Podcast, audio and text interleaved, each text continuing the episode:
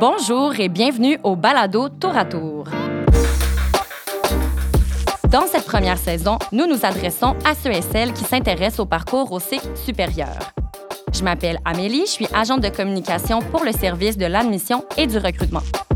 Aujourd'hui, j'ai le plaisir de discuter avec deux membres de la communauté étudiante de l'UDM, Étienne Tardif-Paradis, doctorant en géographie, et Clara Dallaire, qui est au doctorat en sciences biomédicales. Et elles vont nous aider à aborder une question qui est souvent négligée, soit le changement de domaine durant le parcours universitaire. Étienne et Clara, bienvenue au balado. Pour commencer, euh, j'ai une grande question à vous poser, en fait, qui est la suivante. Qu'est-ce qui vous a amené à changer de domaine d'études? Étienne, je vais y aller avec toi en commençant. Euh, il y a quand même de multiples raisons, je dirais. Euh, je, me laisse assez guider par mes instants d'une certaine manière. Ce que, ce que, ce que j'apprécie, ce que je découvre me guide un peu. Et j'essaie aussi d'aller à l'encontre de ce, que, ce qui est bon dans un, dans un certain sens où des fois, il y, a des métiers, il y a des domaines qui sont privilégiés parce que, bon, la société euh, euh, donne l'image que soit que c'est payant, soit que c'est valorisant, soit que... Mais j'essaie plutôt d'aller un peu à l'encontre de ça et d'aller plutôt vers moi, ce qui m'intéresse et de me laisser guider par ça, ce qui a fait en sorte qu'à plusieurs reprises, euh, j'ai changé de domaine, en fait, trois, trois fois. Et c'est vraiment mes intérêts personnels aussi, mes expériences personnelles qui m'amènent à changer plutôt que euh, par exemple, des propositions de programme ou euh, ce, type de choses. Donc, je dirais vraiment c'est, mes expériences personnelles puis euh, mon instinct. Tu as parlé de trois changements de domaine. Est-ce que tu pourrais nous en dire un petit peu plus sur c'est quoi ces changements pour les auditeurs et les auditrices? Donc, j'ai commencé avec une mineure en sciences politiques et après, j'ai fait une transition pour un baccalauréat en, en, relations internationales, droit international. Et ensuite, j'ai été vers une maîtrise en géographie mais aussi une maîtrise en sciences politiques. J'adore les études. Donc, euh, après, j'ai aussi... mon doctorat en ce moment est un peu le mélange de tout ça, euh, car c'est un doctorat en co-tutelle que je fais avec l'Université de Montréal en géographie humaine et avec l'Université de Louvain-la-Neuve euh, en sciences politiques. Donc, j'ai été à la fois dans le droit international, relations internationales, sciences politiques et géographie, ce qui peut paraître peut-être différent, mais il y a beaucoup de, de points en commun. Peut-être qu'on pourra en discuter plus tard. Parfait. Ça doit être un petit peu long à inscrire euh, sur le CV à la fin de la journée. Sinon, de ton côté, Clara, comment ça s'est passé par rapport euh, au changement de domaine? Qu'est-ce qui t'a poussé à euh, faire le grand saut? Bien, en fait, il y a plusieurs raisons aussi. Au tout début, j'ai travaillé en réadaptation physique, puis j'ai toujours été passionnée par les études. Donc, je suis allée faire un certificat en gérontologie parce que je travaillais avec les personnes âgées à l'époque. Et euh, par la suite, euh, j'avais envie aussi de découvrir un peu euh, des, nouveaux, des nouveaux aspects des soins de santé. Et puis, je, suis, je me suis tournée vers l'ostéopathie. Donc, j'ai fait une formation en ostéopathie. J'ai travaillé quand même plusieurs années comme ostéopathe et j'ai enseigné également. Et à un moment donné, ben, il est arrivé un, un changement dans ma vie au niveau de la santé. Donc, j'ai eu un diagnostic d'une maladie dégénérative des reins et du foie. Et puis, ça me présentait quelques enjeux euh, au niveau du travail là, comme, euh, comme ostéopathe. Donc, j'avais décidé à ce moment-là de, de, me réorienter, euh, puis je suis allée faire une maîtrise en éducation, en option évaluation de compétences. Puis, par la suite, avec la situation de santé, j'ai commencé à travailler à l'université comme patiente partenaire formatrice et j'ai découvert le monde de l'éthique clinique. Donc, je suis allée faire un micro-programme en éthique clinique, puis par la suite, ben, j'ai poursuivi euh, au doctorat. Donc, je suis actuellement étudiante euh, en sciences biomédicales euh, en, en, spécialisation en éthique clinique. Super intéressant. Je vais rebondir sur ce que tu as dit. tu as parlé de patiente partenaire. Oui. Je suis pas mal certaine qu'il y a des personnes qui savent pas du tout c'est quoi en ce moment. Est-ce que tu veux nous en parler un petit peu plus de ce que c'est? Oui, bien absolument. En fait, c'est des patients qui ont une certaine expérience avec euh, la vie avec des maladies chroniques. Donc, euh, on est reconnu pour euh, cette expertise-là, de vivre avec une maladie chronique et de naviguer, en fait, le système de santé. Puis, à l'université, ils, ont développé le modèle de Montréal.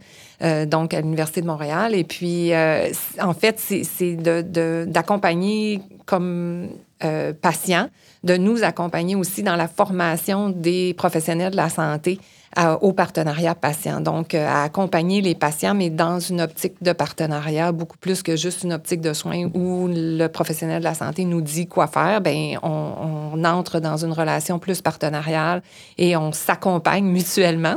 Euh, les professionnels de la santé avec leur expertise euh, médicale ou soit avec leur champ d'expertise, puis nous, comme patients, bien, avec l'expertise qu'on a de vivre avec une, une maladie chronique. Donc, si je comprends bien, c'est un peu une manière de participer à la recherche qui est en cours, euh, puis de l'inscrire de différentes manières, que ce soit pas que le point de vue expert, finalement, euh, un petit peu plus horizontal. Quand on fait un changement de domaine, ça se fait pas du jour au lendemain, ça se prépare un petit peu en amont, puis même que pendant le processus, il y a aussi des adaptations qui sont à faire. Je pense par exemple à des cours d'équivalence ou des choses comme ça. Donc, pour vous, c'est quoi les mesures d'adaptation que vous avez eu à prendre? Étienne, j'y vais avec toi. C'est intéressant parce qu'il y a quelque chose de, personnellement, je trouve organique là-dedans, dans cette adaptation-là. C'est sûr qu'il y a probablement des changements de domaine qu'il faut effectivement faire des cours de rattrapage. Euh, je pense que ça s'applique beaucoup lorsqu'on fait des sciences naturelles ou sciences humaines. Mais euh, à l'intérieur des sciences humaines ou peut-être aussi des sciences naturelles, je pense qu'il y a un travail qui se fait en amont, évidemment, donc des lectures préalables, sans forcément passer par des cours obligatoires. Encore une fois, ça dépend des programmes. Mais personnellement, moi, c'est des choses, je vais faire des lectures, je vais commencer à m'intéresser à un sujet où le sujet m'intéresse déjà et je veux aller chercher une certaine expertise. Donc, je pense que les cours viennent donner l'expertise, mais l'intérêt est déjà là. Donc, le changement se fait à la fois pour découvrir quelque chose de nouveau, mais aussi pour poursuivre un intérêt. Parce que je donne un exemple concret de lorsque j'étais en Inde, je faisais ma maîtrise en sciences politiques, c'était un, un stage. Je travaillais au bureau du Québec à Mumbai. Et euh, de fil en aiguille, je, vois des choses qui m'intéressent en Inde, euh, des problématiques au sein des villes qui m'intriguent, qui m'intéressent. Donc, cette espèce de, de, graine qui germe en moi ben, vient attiser ma passion. Et je dirais que l'adaptation, elle commence déjà avant même de faire le choix de faire la transition vers un nouveau domaine. Et Clara, c'est quoi les mesures d'adaptation que tu as eu à mettre en place euh, dans le cadre du changement de domaine d'études? Bien, il y en a eu quelques-unes. Déjà, moi, j'avais un parcours qui était un peu euh, atypique, donc c'était pas nécessairement le bac, la maîtrise, le doctorat. Donc, euh, je venais du milieu un peu plus professionnel. Ma formation de base a été une formation collégiale. Ensuite, quand je suis allée étudier en ostéopathie, ben c'est pas un diplôme qui est reconnu par le ministère de l'Éducation. Donc, euh, quand je suis, j'ai voulu rentrer à la maîtrise, mais il a fallu que je passe par le micro-programme. Et à ce moment-là, on me demandait d'avoir une moyenne de B+, et euh, pour euh, pouvoir poursuivre à la maîtrise, que j'ai quand même euh, réussi à obtenir. Et par la suite, pour le doctorat, en fait, ça a été aussi un chemin qu'il a fallu que je prenne par le microprogramme parce que ma maîtrise était une maîtrise professionnelle et non une maîtrise de recherche. Donc, j'ai fait le microprogramme en éthique clinique dans cette optique-là. Donc, il y a eu déjà ça un peu dans le parcours académique. Sinon, ben ça a été un peu plus l'adaptation d'un peu euh, tout mon environnement. donc, euh, mon fils, j'ai un, garçon, donc ça a été un peu le travail aussi parce que j'avais quand même mon entreprise comme ostéopathe, j'avais ma clinique avec des associés, donc il a fallu que je réorganise un peu tout ce travail-là, que je réorganise un peu la maison aussi parce que quand on retourne aux études, ça implique quand même du temps qui, qui est plus nécessairement répartis de la même manière, donc dans la, avec, euh, avec mon garçon. Donc, ça a été un peu beaucoup euh, ces, ces changements-là que j'ai dû euh, faire, mais ça s'est bien fait. Ça s'est fait naturellement, je pense, parce que j'étais très motivée, très passionnée. Tout à l'heure, on parlait de passion, mais je pense que c'est beaucoup ça qui, qui moi, m'a guidée et m'a permis aussi de, de, de continuer parce que, bon, c'est sûr que avec un, enjeu de, de santé. C'est pas toujours évident parce que ça, c'est des fois la vie nous donne des petites euh, jambettes. Mais bon, euh, quand les gens sont au courant autour et puis qui peuvent nous soutenir là-dedans, ben j'ai quand même réussi à, poursuivre. Puis je suis encore dans ce, chemin-là avec autant de passion euh, qu'au début. Je vous lance la question aux deux. Comment ça se passe, la conjugaison, travail, vie personnelle, études? Étienne, tu peux peut-être commencer et Clara compléter à ce niveau-là moi, j'ai fait un, dans le fond, un changement qui, a été quand même, qui a eu un impact important au niveau financier. Là. J'avais quand même mon entreprise, ça allait bien. Euh, euh, j'ai décidé de faire ça aussi, bon, par les conditions, mais en même temps parce que je suis passionnée de ça. Euh, mais ça a un prix, effectivement. Donc, ça a un prix aussi pour, pour les gens qui nous entourent. Euh, moi, c'est ça, j'ai la réalité aussi d'avoir un enfant qui est maintenant plus vraiment un enfant, qui est un ado, un grand garçon de 16 ans, mais il y a quand même une, quelque chose qui vient avec ça aussi. Donc, lui, son propre parcours à lui également, dans lequel je dois accompagner. Mais c'est hyper intéressant ce que vous avez dit. Puis en effet, je pense que des fois, on n'en parle pas assez. On néglige un peu cet aspect-là des, des études au cycle supérieur. On comprend mal quelle forme ça va prendre. Mais je vous écoutais parler, vous avez quand même les yeux qui pétillent, on sent votre passion pour les cycles supérieurs. Et ben, en plus, vous avez pris le choix justement de changer de domaine, d'essayer des choses malgré ce contexte-là. Pour vous, c'est quoi les avantages que cette perspective-là vous apporte, que ce soit au niveau personnel, par rapport à vos carrières, des choses comme ça? Bien, en fait, je pense qu'il y a une très grande satisfaction. En tout cas, pour ma part, que le travail dans le milieu où j'étudie est reconnu.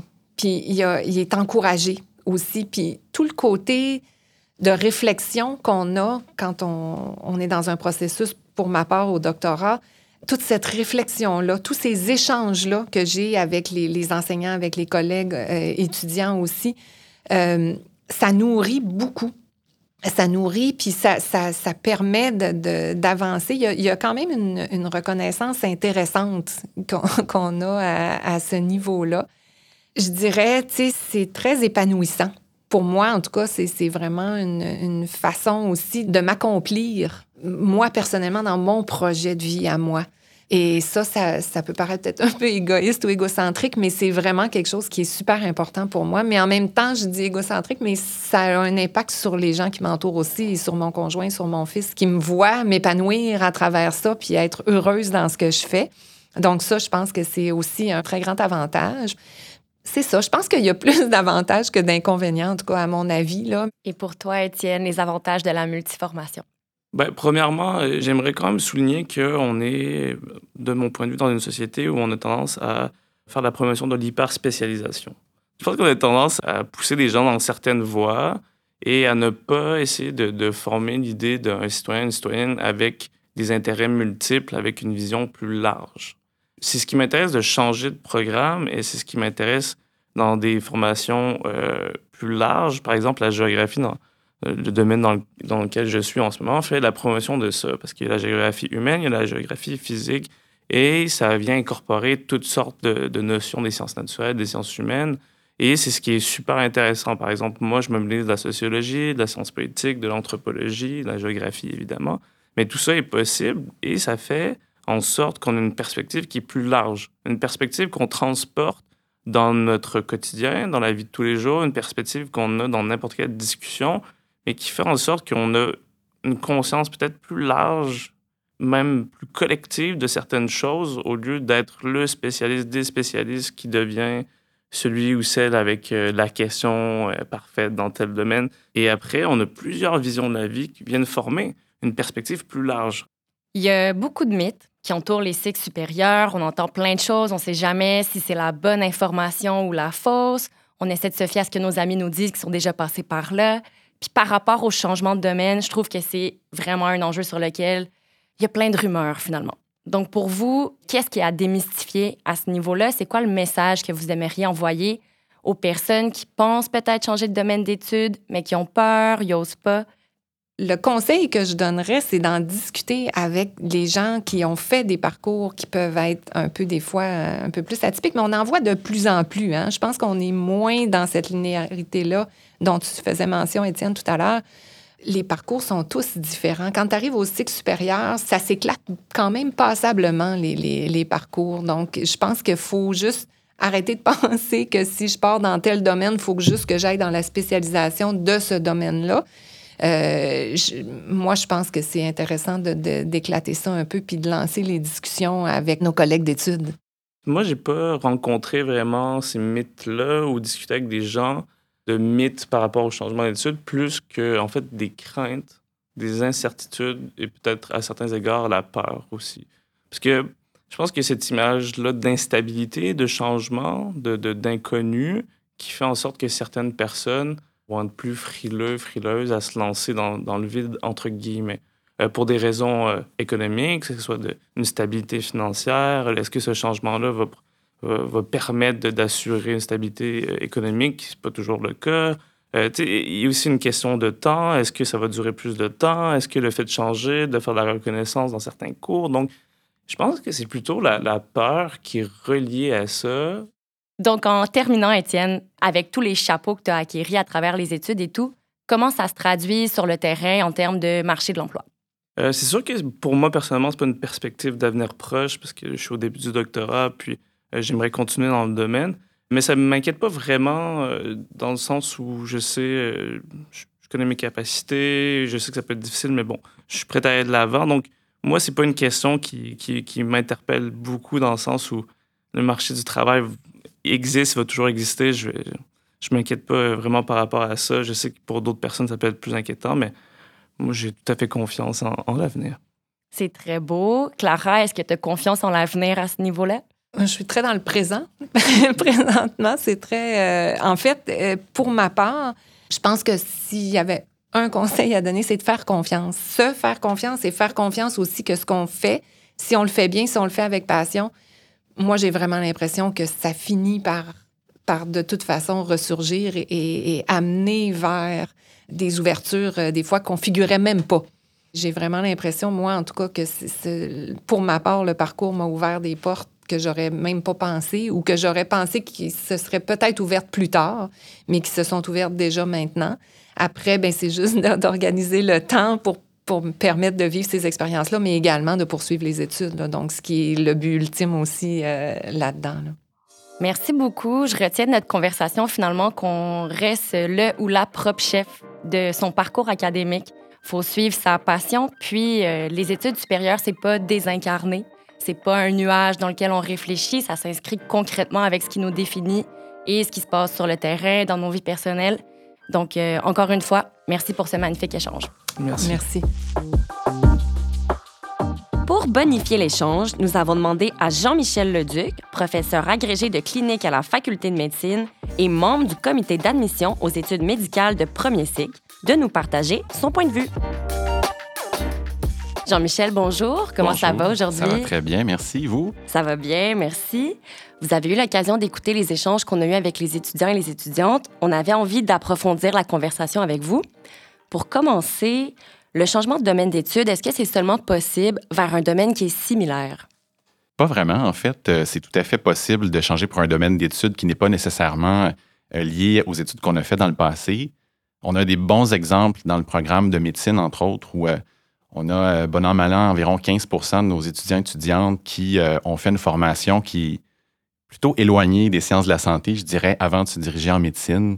Donc, on a des exemples de gens qui ont fait des études en administration, en mathématiques, en musique. On a même des gens qui avaient étudié l'hôtellerie à un moment donné.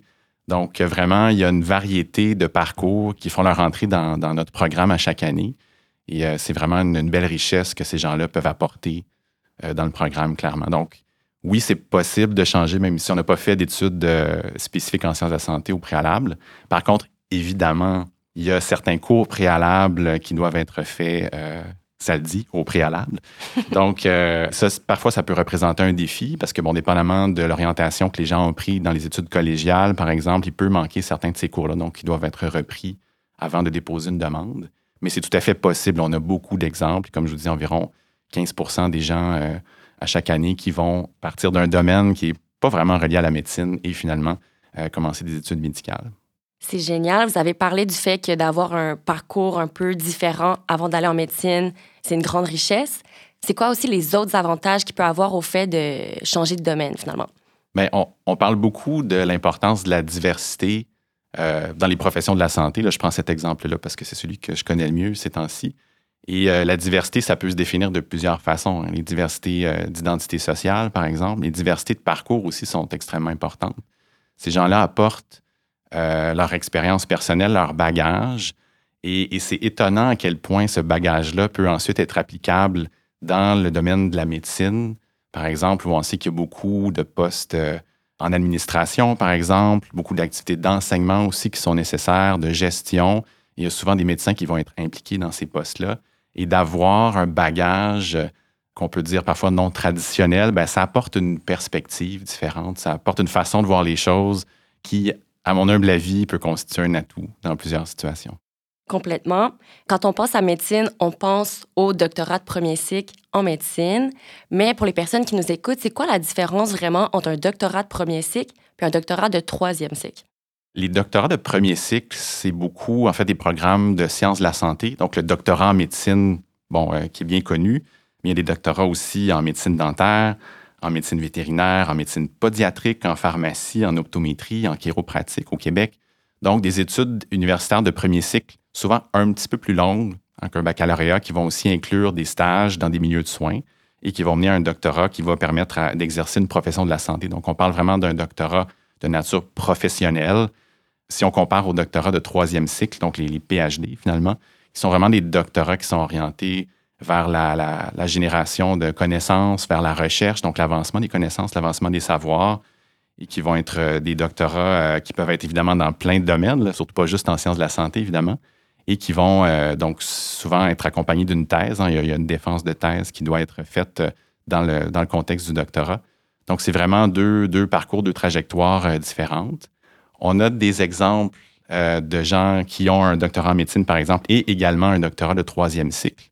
Donc, wow, ça, euh, c'est impressionnant. Oui, euh, des profils de chercheurs, entre autres, vont aller chercher une expertise de pointe.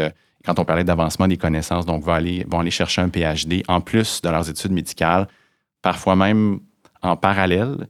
Donc, euh, il y, a certaines voies qui permettent de faire ça aussi. Donc, effectivement, très impressionnant de, colliger ces deux, en fait, ces, deux éléments-là, parce que les études médicales, on ne se cachera pas, c'est quand même, quand même exigeant. Et donc, oui, on a, on a ces profils-là aussi dans le programme de médecine. C'est super clair. Je crois que ça l'a vraiment bien établi c'est quoi la différence entre le doctorat de premier cycle puis un doctorat de troisième cycle? En terminant, est-ce que vous aimeriez ajouter à la conversation une dernière chose? J'aimerais dire en fait aux gens qui, euh, considèrent faire des études médicales de ne pas se décourager parce qu'on sait que c'est un, programme qui, euh, qui, est très contingenté. Hein. C'est à peu près 10 à 15% des gens qui déposent une demande qui vont être admis. On sait que c'est très compétitif. Mais comme je disais, euh, la diversité, c'est important. Puis on, déploie beaucoup d'efforts depuis quelques années pour augmenter la diversité des parcours des gens qui, intègrent la profession médicale au Québec. On pense que ça peut avoir un, impact favorable aussi, au final, sur la santé de la population. Quand les médecins qui la soignent ont diverses perspectives, ils sont représentatifs de la population aussi. Donc, ça serait sans doute mon message. Ceux qui désirent changer de parcours, ne vous découragez pas. Euh, c'est possible de le faire. Merci beaucoup pour votre participation au balado aujourd'hui. Merci. Pour découvrir nos autres épisodes, rendez-vous sur votre plateforme préférée. Et si jamais vous avez aimé le contenu, n'hésitez surtout pas à partager sur les réseaux sociaux.